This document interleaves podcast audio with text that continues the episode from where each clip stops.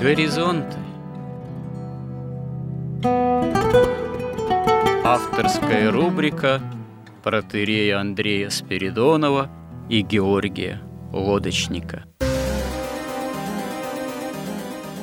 Люди, явления, события –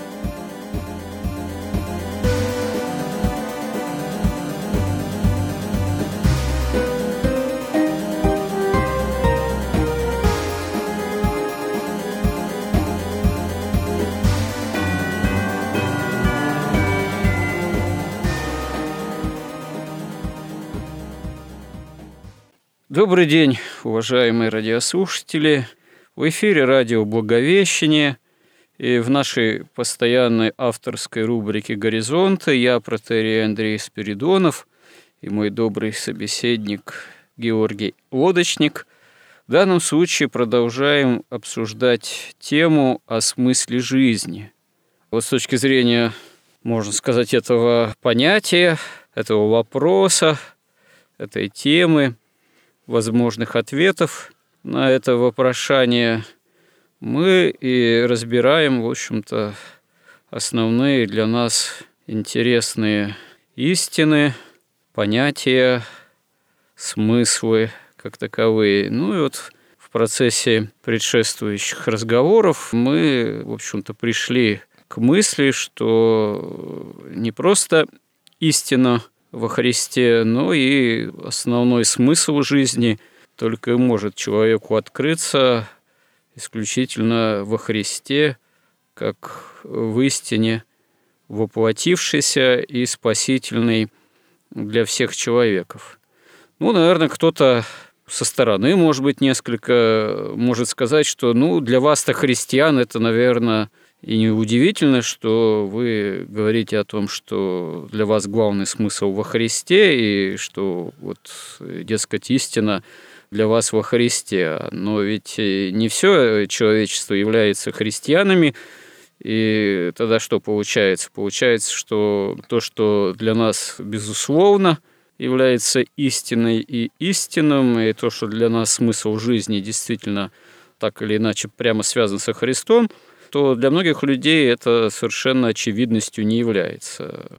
Наверное, да, действительно, мы тоже готовы с этим согласиться, что истина открывается прежде всего во всей полноте верующему человеку, верующему сердцу, верующему уму, тоже так можно сказать, наверное. А если человек истины как веры не взыскует и не находится в поле именно христианского миропонимания, то он, ну, стало быть, вне истины остается. Но, с другой стороны, это, наверное, точка зрения несколько такая упрощенная, потому что, во-первых, вот сегодня человек еще и не христианин и не верующий, казалось бы, и может себя позиционировать так, что вот он не христианин, а кто знает, что с ним произойдет завтра. Может быть, завтра он по тем или иным причинам уже обратиться к истине во Христе.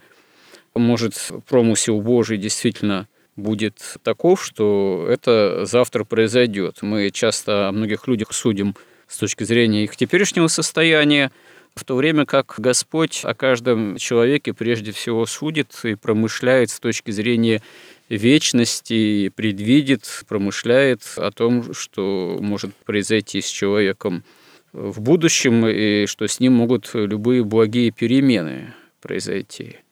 Кроме того, живя в современном мире, вообще даже, ну, скажем так, э, будучи призван к этой жизни, рождаясь в системе каких-нибудь других верований, вообще-то говоря, человек все равно не может не слышать что-либо о Христе даже находясь в системе другой религиозной культуры, как правило, какая-то весть, имя Христово, оно все равно касается слуха, а то и сердца человека, и все равно так или иначе за человеком остается некая свобода выбора.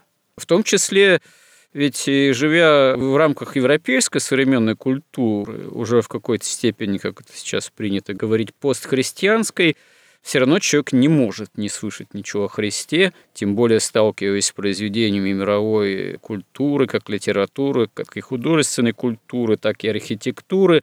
Э, совсем ничего не слышать о Христе тоже невозможно. Ну, а тогда мы, собственно говоря, уже сталкиваемся с вопросом, собственно говоря, а почему тогда действительно сердце одного человека отзывается на имя Христова – каким-то настоящим откликом, а сердце, да и ум тоже иного человека молчит. Ну, конечно, ум и сердце в человеке это, наверное, разные проявления вот, его природы, но очень многое взаимосвязано.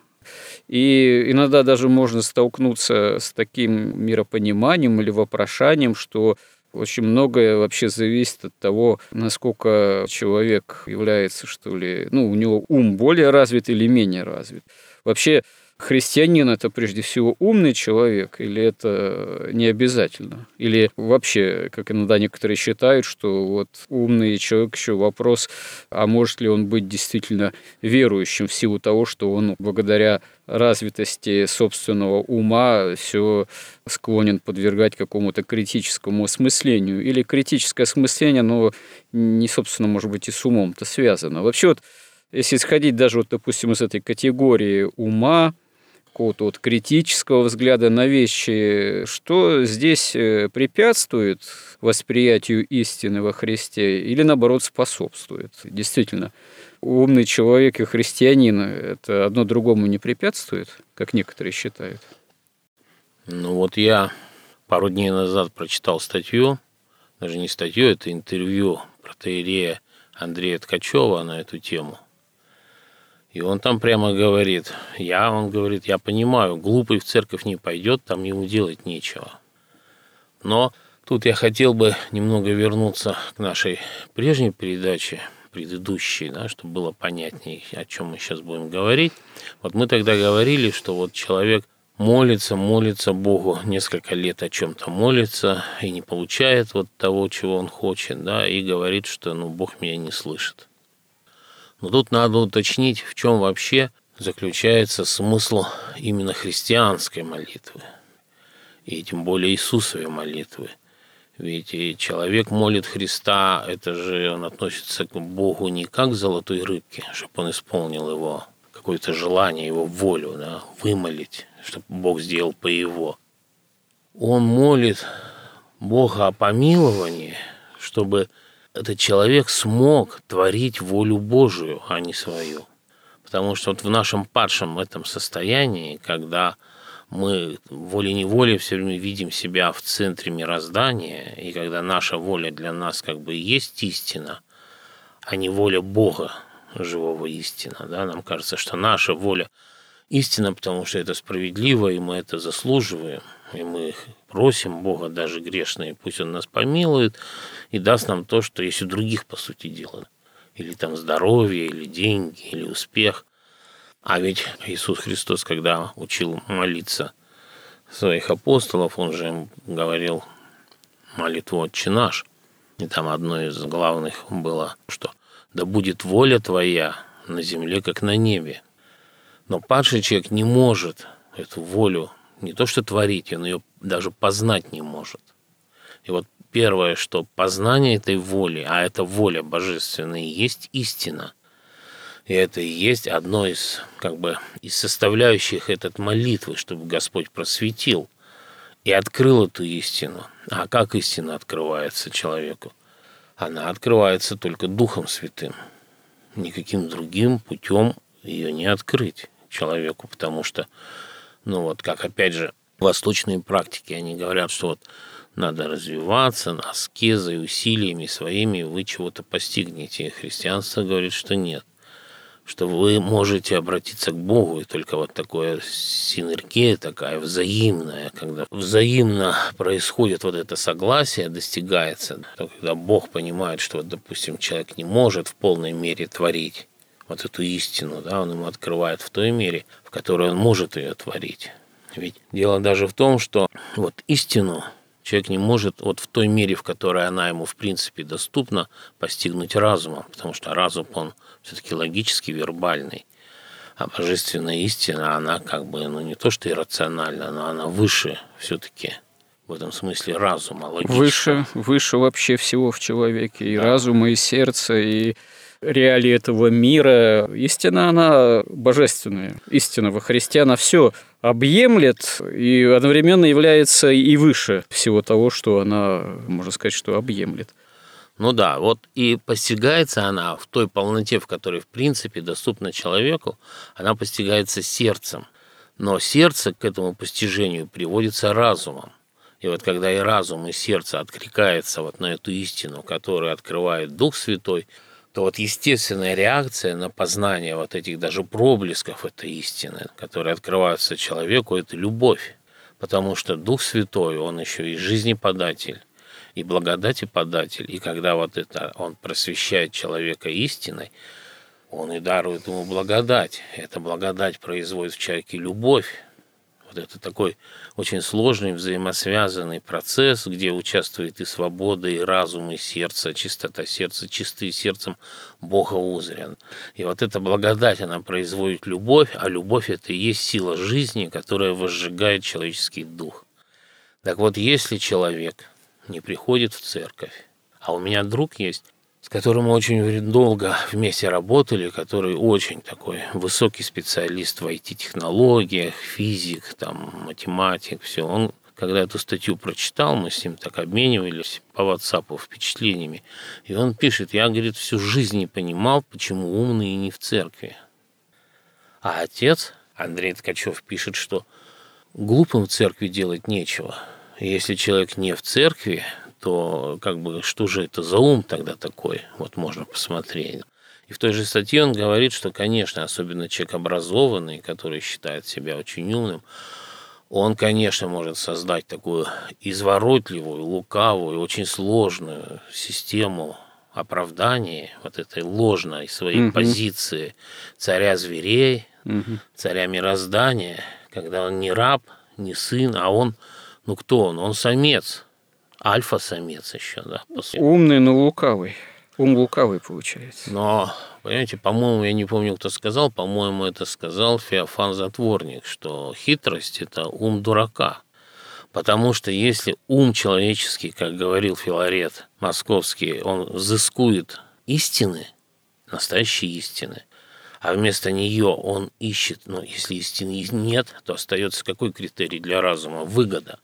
И если человеческий разум начинает следовать выгоде, а не истине, то это становится какой-то такой калькулятор расчета выгоды, и он начинает строить самые изощренные философские или там религиозные системы, чтобы оправдать вот это свое величие, вот эту свою выгоду, вот этот свой в конечном счете гуманизм. Лицемерие. И причем лицемерие перед самим собой, и... не только перед другими, получается.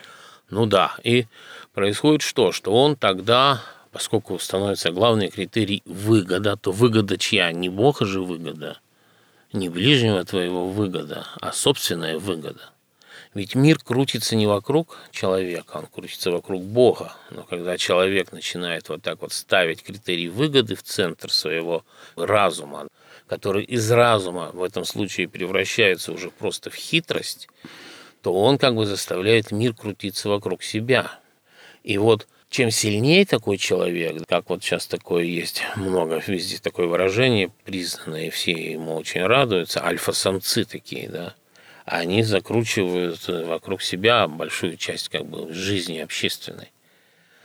И мало того, многие из них, достигая каких-то высот и ощущая вот эту вот такую вот, ну, самость свою, они, во-первых, начинают что делать первым делом? Многие из них, они меняют своих постаревших жен, которые привели их к этому успеху, которые отдали им свою силу жизненную.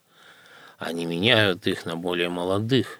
И вот статья-то Андрея Ткачева, там сформулирована как бы вся проблема современного мира. Он пишет, что все наши нестроения, все проблемы – все беды от того, что мужчины не молятся Богу. Но если человек начинает искать истину, он волей и неволей рано или поздно начинает молиться Богу. Но если он начинает молиться деньгам, по сути дела, власти, выгоде и силе, вот, ну, конечно, он не будет молиться Богу. И вот что происходит? Мужчина из мужчины превращается в самца или в альфа-самца. Но если не удается в альфа-самца, но он, тем не менее, так сказать, имеет природные свойства разума какие-то, да, он создает целые системы, чтобы оправдать, что он такой самец, не альфа-самец, но все равно еще выше, там, скажем, в чем-то в уме, допустим, или там в честности альфа-самца, и он выходит на Майдан, там, допустим, так далее. То есть, и, ну, из-за этого рушится все. И женщина, она превращается в самку – а то, что мы сейчас видим, она превращается уже, пытается превратиться уже в самца, а некоторые даже в альфа-самца, потому что вся пропаганда, вся вот эта вот сила, которая движет нас вот к этому концу света, она же пытается лишить образа Божьего в человеке, да, чтобы он поклонился образу зверя. Ну да, это приобретает вот этого... уже извращенный характер. То есть даже не просто характер, а, очевидно, извращенные формы. При том, что изначально это беда, это вот, как вы сформулировали с помощью отца Андрея Ткачева, что человек, мужчина – как глава, так сказать, там, семьи, рода, там, ну, некая изначально устроение общественной жизни, там, главенствующая все-таки величина, перестает молиться. Ну, то есть, проще говоря, человек, он перестает обращаться к Богу, и нет речи ни о каком взаимодействии человеческой воли с волей Божией. То есть нет никакой синергии в этом смысле. И нет тогда, истины. Ну Истина. да, и тогда жизнь человеческого общества, человеческая жизнь, она лишается вообще характера истинности, теряет всякое вертикальное измерение, начинает, собственно говоря, задыхаться в клубке чисто такой горизонтальной, чисто исключительно только человеческой, а не богочеловеческой деятельности – начинает задыхаться в собственных страстях, и это, собственно говоря, уже приводит к совершенно таким извращенным формам жизнедеятельности, как родовой, семейной, так и общественной, и политической в том числе. Да, и вот когда им кажется, что они такие альфа-самцы и владеют огромными корпорациями и странами, и там какими-то силами, армиями, то на самом деле настоящий, как единственный революционер, так и настоящий единственный такой, если можно так выразиться, альфа-самец – это сатана. И все, что они закручивают, они закручивают по его воле, и крутится мир тогда не вокруг Бога, а вокруг сатаны. Вот к чему мы только и приходим. Вот представьте себе, что все в нашей пусть стране одной только, в Святой Руси когда-то – и которая где-то все равно существует, там у нас там скрывается, там может быть не на Первом канале телевидения, да, и не в Государственной Думе, но она есть. Вот представьте себе, что все, начиная президент, министры, депутаты, судьи, милиционеры, росгвардейцы, это же все мужчины, по крайней мере, должны быть мужчинами, и они все молятся Богу ну тогда можно будет говорить снова о чести, долге, доблести, отваге. И вот, допустим, чиновников царской России было в 10 раз меньше на душу населения, чем советской. А сейчас на 10 раз больше, чем советской. То есть по сравнению с царской в 100 раз больше. И всем же им надо при этом кормиться. Но те-то чиновники царские, они были дворянами – и они там были мужчинами, а не самцами, и они молились Богу, и они искали истину, понятно, они падали. Кто-то сознательно навсегда, кто-то боролся. Но это совсем не та картина, как сейчас. Ну, в XIX веке, надо думать, уже далеко не все молились. В том же XIX веке процессы духовного скудения, апостасии, они зашли уже значительно далеко, иначе декабристов бы там не было. Но, тем не менее, вот эта культура управления государством, она сохранялась. И понятие о чести, оно как-то сохранялось все равно. Сейчас такого понятия нет, как бы чести сейчас, ну, максимум понятия там как бы верности, там, клану, дал присягу, там, деньги взял, не своровал или своровал. Ну, какое-то все сейчас другая совсем история.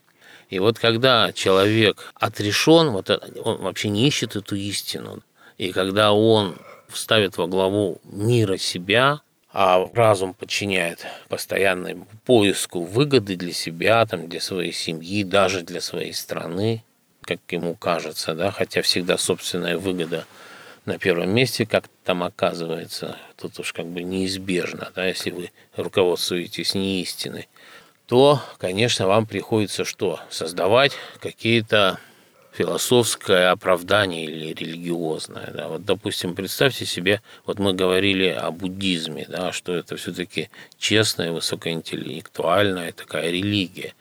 Но ее оправдывает то, что она была создавалась до Христа. И до Христа ну, ничего нельзя было сделать выше, потому что не было ответа, не было решения вот там египетская магия, да, но тоже и там маги, вот они достигали там каких-то высот, строили там пирамиды, что мы даже не знаем, зачем же они есть, да, настолько было высокое у них какое-то свое знание. Ну, еще закон Моисеев, но закон Моисеев, он же как часть богооткровенной религии, единой, единобожия израильского, он, собственно говоря, был дан, он не был сотворен самим народом, он был дан – а буддизм или египетская магия, или там халдейская, вавилонская, это да, это уже вот такие вершины человеческого творчества без э, прямого откровения Бога. Ну, а потому что без Христа вот остается вот эта дыра, незаполненность, и нет выхода, и безысходность. Так вот, когда иудеи, отвергшие Христа, вот какое им пришлось построить хитроумное, совершенно лживое здание вот этого нового лжеиудаизма. Причем оно какое-то даже, ну, как слово-то нельзя сказать. То есть смысл человеческой истории в том, чтобы когда евреи начнут исполнять в большинстве своем закон Моисея, но уже в том понимании, в котором они его переписали, как бы наоборот, значит, наконец-то тогда Бог даст евреям власть над миром. Ну, ведь, собственно говоря, если с этой точки зрения рассматривать тоже такое, как творчество человеческое, ведь та же Каббала, например, вот, а это же такая религиозная, магическая, ну, в каком-то смысле оккультная синкретика, которая сама по себе ничего такого архинового не изобрела. Там тоже отовсюду понемногу надергано всякого разного, вот, вплоть до идеи реинкарнации, там еще чего. Чего-то такого уж особенного тоже там не найдешь. Тем более в современных преломлениях, тоже таких э, оккультных, синкретических, э, это все такой, можно сказать, получается своего рода New Age, который любопытство современного человека, так сказать, ум пытливый как-то расстравляет, но, повторюсь, чего-то нового по сравнению с древними какими-то в кавычках знаниями и магическими практиками не обретается во всем этом. Ну вот, а если мы обращаемся к Христу, то человеческая история превращается действительно в стройную, вот такую красивую, какую-то совершенную историю. Вот вы говорили, насколько удачный вот этот проект сотворения мира да, и человека. Ну, он, да, он и героический, он и прекрасный, он невероятной красоты, а красота есть блеск истины. И тогда мы видим, там, ну, если совсем кратко сказать, еще раз, это ну, первый этап сотворения человека – жизнь в раю, которая кончается грехопадением. Второй этап, по сути, это Каин, цивилизация Каина, которая кончается потопом – Третий этап – это Ной, когда Бог говорит, ну все, я не буду больше человечество топить водой, значит, радугу, как завет, а радуга тоже символ соединения неба с землей, как бы видимый символ невидимого нетварного света, который проявляется в радуге. То есть, что все-таки будет человек снова приближаться к Богу. Это Ной. Потом этот этап, третий уже, да, кончается Вавилоном опять. Значит, это четвертый этап. Кончается половина, первая, можно сказать, истории.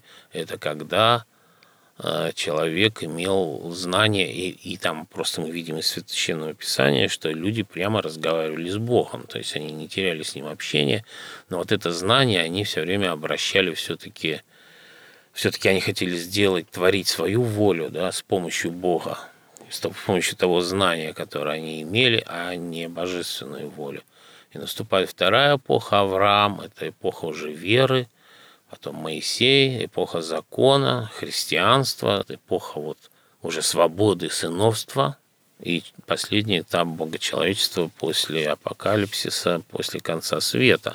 Так а, подождите, ну вот как раз-таки вот с точки зрения этого вопрошания, это не мой вопрос, я его просто применительно вот к контексту наших бесед, нашей беседы о смысле жизни вот в данном случае э, просто озвучил, что а удачен ли человек как некий проект. Вот. И тут, вот, кстати говоря, вот той картине, которую вы сейчас нарисовали, э, ведь получается, что сам по себе человек, сам по себе, если вот человека предоставить самому себе, он не будет удачным проектом потому что сам по себе человек и не в состоянии себя спасти, не в состоянии себя избавить от греха, не в состоянии э, взойти на небо, наследовать Царство Небесное. То есть э, сама история человеческая, она словно свидетельствует о том, словно должна убедить человека в том, что человек без Бога, ты не можешь сам ничего. Ты не можешь справиться с собственными грехами и страстями. Ты не можешь тем более победить смерть, э, которая, собственно говоря, является главным следствием греха. То есть э, человек, э, как некая автономная единица – человечество само по себе в автономном качестве, несмотря на то, что оно там куда-то развивается, достиг, там какие-то плоды имеет научно-технического прогресса и так далее, сам по себе, само по себе человечество обречено. Так э, разве человек сам по себе без Бога удачный проект? Ну, мне кажется, у Бога не было такой мысли создать вот такой автономного человека. Ну, не было. Но просто получается так, что когда человек захотел автономии, Бог ему позволил эту автономию познать в достаточно исчерпывающей степени, чтобы сам человек, само человечество убедилось, насколько оно само по себе без Бога является, в общем-то, обреченным в конечном счете на распад и вымирание.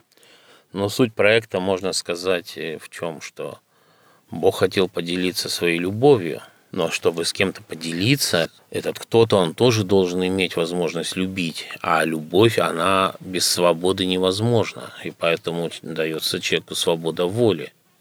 И если мы смотрим, например, ну давайте посмотрим на Богородицу, на апостолов, на наших святых и всех святых, ну это же это такая красота, ну что может быть красивее, совершеннее и успешнее вообще представить невозможно. Прошли. Безусловно. Но вам на этот счет может кто-либо возразить, сказать, что да, наверное, это так. Но а это же не миллиарды святых, там десятки, сотни, тысячи, ну, много святых, да. Ну, а это множество все равно окажется малым стадом, избранным на фоне миллиардов других – живших и ныне живущих, э, которые вот такой божественной красоты, такой святости, увы, не достигают. Ну, это их личный выбор. Свобода дана. И мало того, насколько я понимаю, Бог предусмотрел, чтобы даже для этих людей создать максимально комфортные, что ли, условия существования и дальше.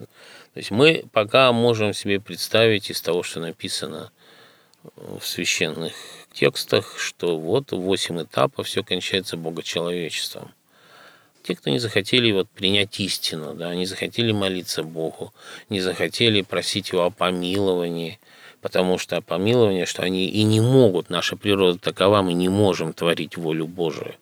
Но если Бог нас помилует, а Христос специально сошел на землю, стал человеком, не применял вот этих своих волшебных сил, ну, если так сказать, божественных, да, он прожил жизнь человека, и он ни в чем не отступил от истины, и он показал нам этот пример, и он взошел на крест, никто не может сказать ему, Господи, ну тебе хорошо, ты там совершенный, да, а мы здесь все во грехе, и ты наш судишь.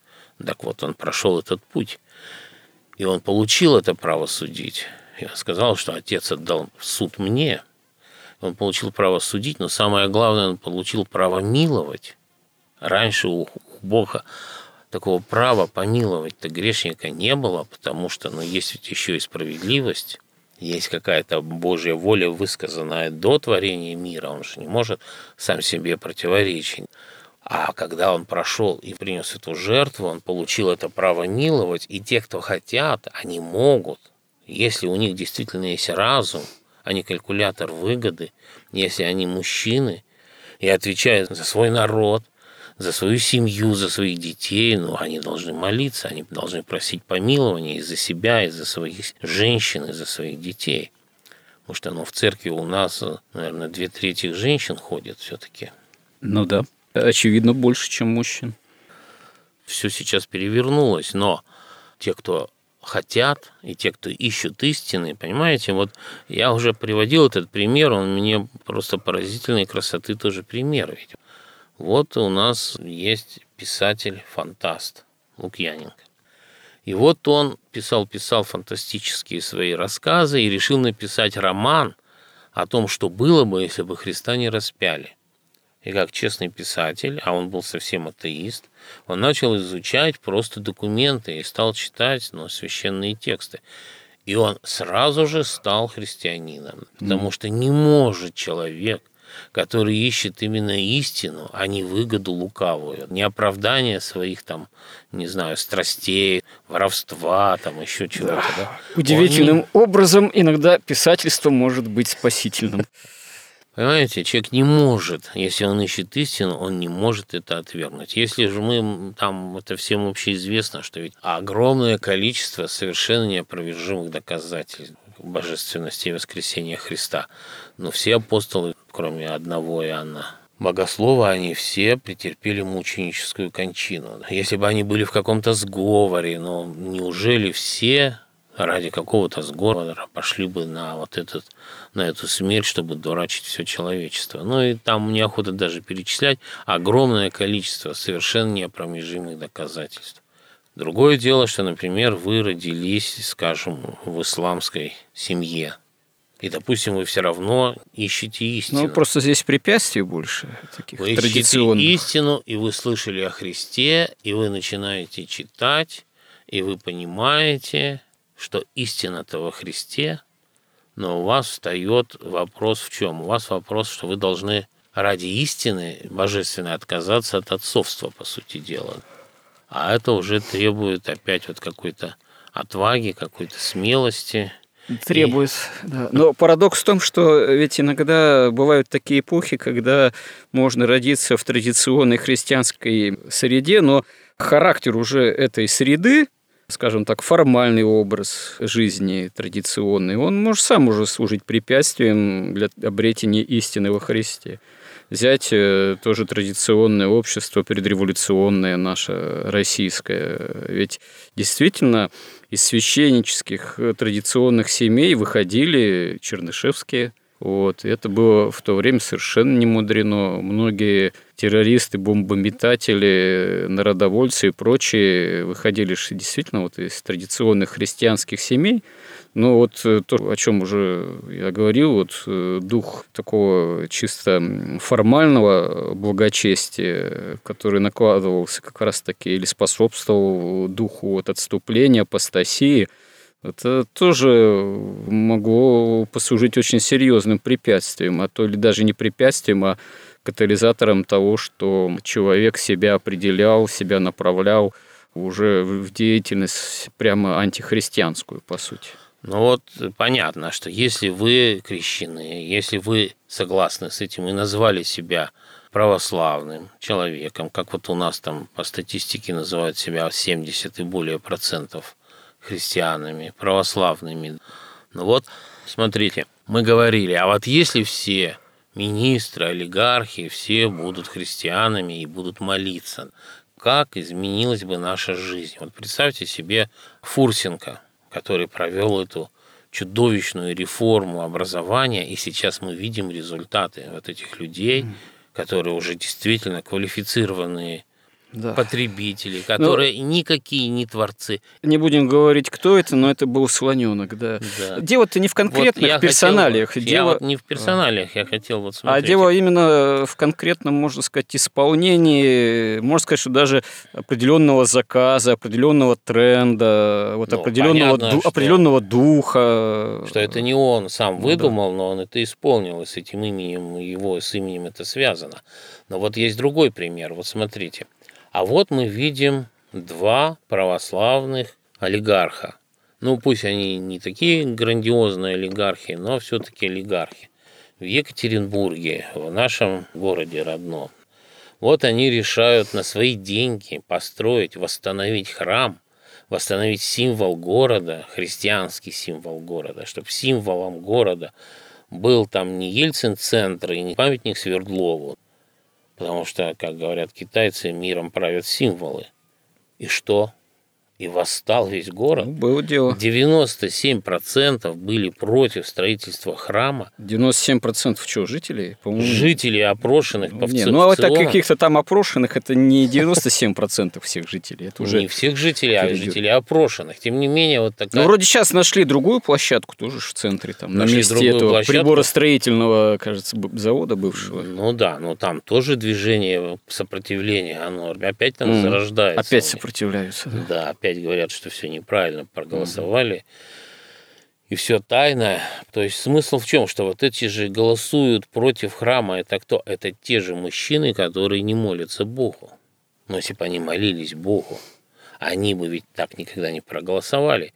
И получается, что вот они, называя себя православными, называя себя христианами, у которых крещенные дети – которые самые крестные, они голосуют против храма, и, конечно, они получают за это только вот это их крещение, оно приносит им только осуждение. И, конечно, любой мусульманин, который честно исполняет предписания, которые заложены, который честно молится Богу, он, конечно, скорее спасется, чем вот такой ну, тут, православный. Тут вообще вопрос, кстати говоря, о крещенности, некрещенности, о формальности принятия крещения, он с древности, конечно, имеет самый серьезный смысл. И тут даже дело-то не в том, что кто-то там голосует за или против строительства там храма, а вообще, в принципе, будучи крещенным, ты вообще задачу исполнения заповедей евангельских ставишь или нет? А если не ставишь, а почему ты крещеный? Ну, может, тебя с детства крестили. А потом, почему тебя в детстве крестили? Чтобы ты не болел, так сказать? Или потому что мы там все русские? Там, или еще что? Ну, в большинстве случаев такого крещения действительно вопрос о истине-то и не ставился. Вот. А мотивом, поводом крещению были какие-то совершенно, так сказать, второстепенные, опять же, Но... сами все мотивы. Но а ведь святые же отцы говорят, что если кто крещен в детстве, да вот, собственно говоря, ребенок же в детстве, он принимает крещение в несовершенстве. Это еще вот то, что родители крещенные и желают ребенка крестить, это еще не есть принятие христианства в полном смысле. Это еще такое только потенциальное, возможное восприятие христианства, которое осуществится потом уже в контексте взрослой жизни или не осуществится, начнет осуществляться или не начнет, это действительно вопрос. Вот тут апостол Павел все в свое время сразу же поставил как бы по полочкам на свои места. То есть он сказал, и под законом спасетесь, если будете исполнять закон, и по вере спасетесь, если будете веровать, действительно. Он объяснял еще опять, отсылал там, к истории, что у Авраама было две жены, свободная и несвободная, и что вот он говорил, что ну, под законом это раб, а тот, кто усыновился через Христа, он сын.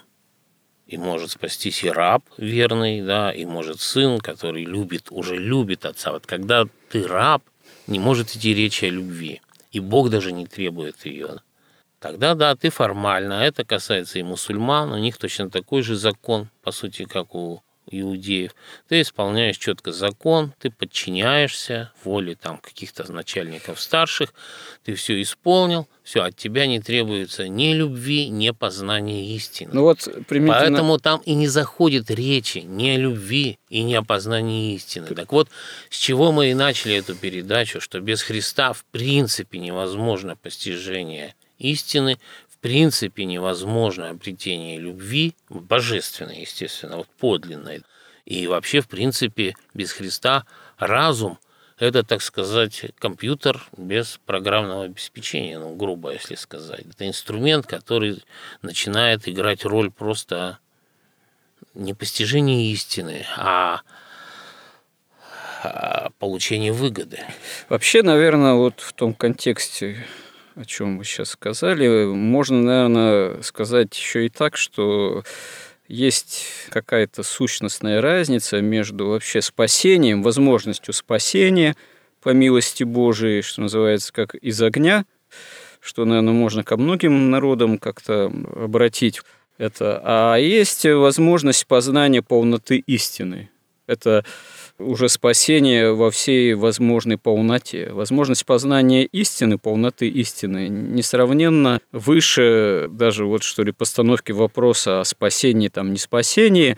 Это полнота жизни вечной, полнота Царства Небесное, полнота... Это любовь, в Да, полнота духовного развития, ответной любви человеческой, обращенной к Богу, которая будет насыщена, может быть, насыщена такой полноты божественной любви, о чем действительно это на сердце в общем, человеку не приходило. Вот, что Отец Небесный, что Господь уготовал любящим Его но вот э, стать любящим его, это действительно прийти в полноту познания истины, что только возможно и во Христе. Но вот вы здесь в самом начале очень интересно сформулировали тему, и ее надо будет продолжить. И эта тема о молитве, о важности того, чтобы человек молился, чтобы мужчина, как глава семьи и так далее, молился. Но, я думаю, будет еще необходимо более подробно, по возможности, серьезно рассмотреть, а что такое все-таки молитва-то? Какого она действительно требует от человека усилия, требует определенности, направленности. Это же не просто встал там и вычитал правила вечернее или утреннее. Можно правила вычитывать, но и не молиться при этом. Ну, вот, собственно говоря, применительно к вопросу о смыслах, о смысле жизни и вот к вопросу о молитве тема уже для отдельного разговора, как мне представляется. Ну, если Бог даст, будем живы и в силах с помощью Божией, то продолжим в следующий раз. Храни Господь. Горизонт на радио Благовещение.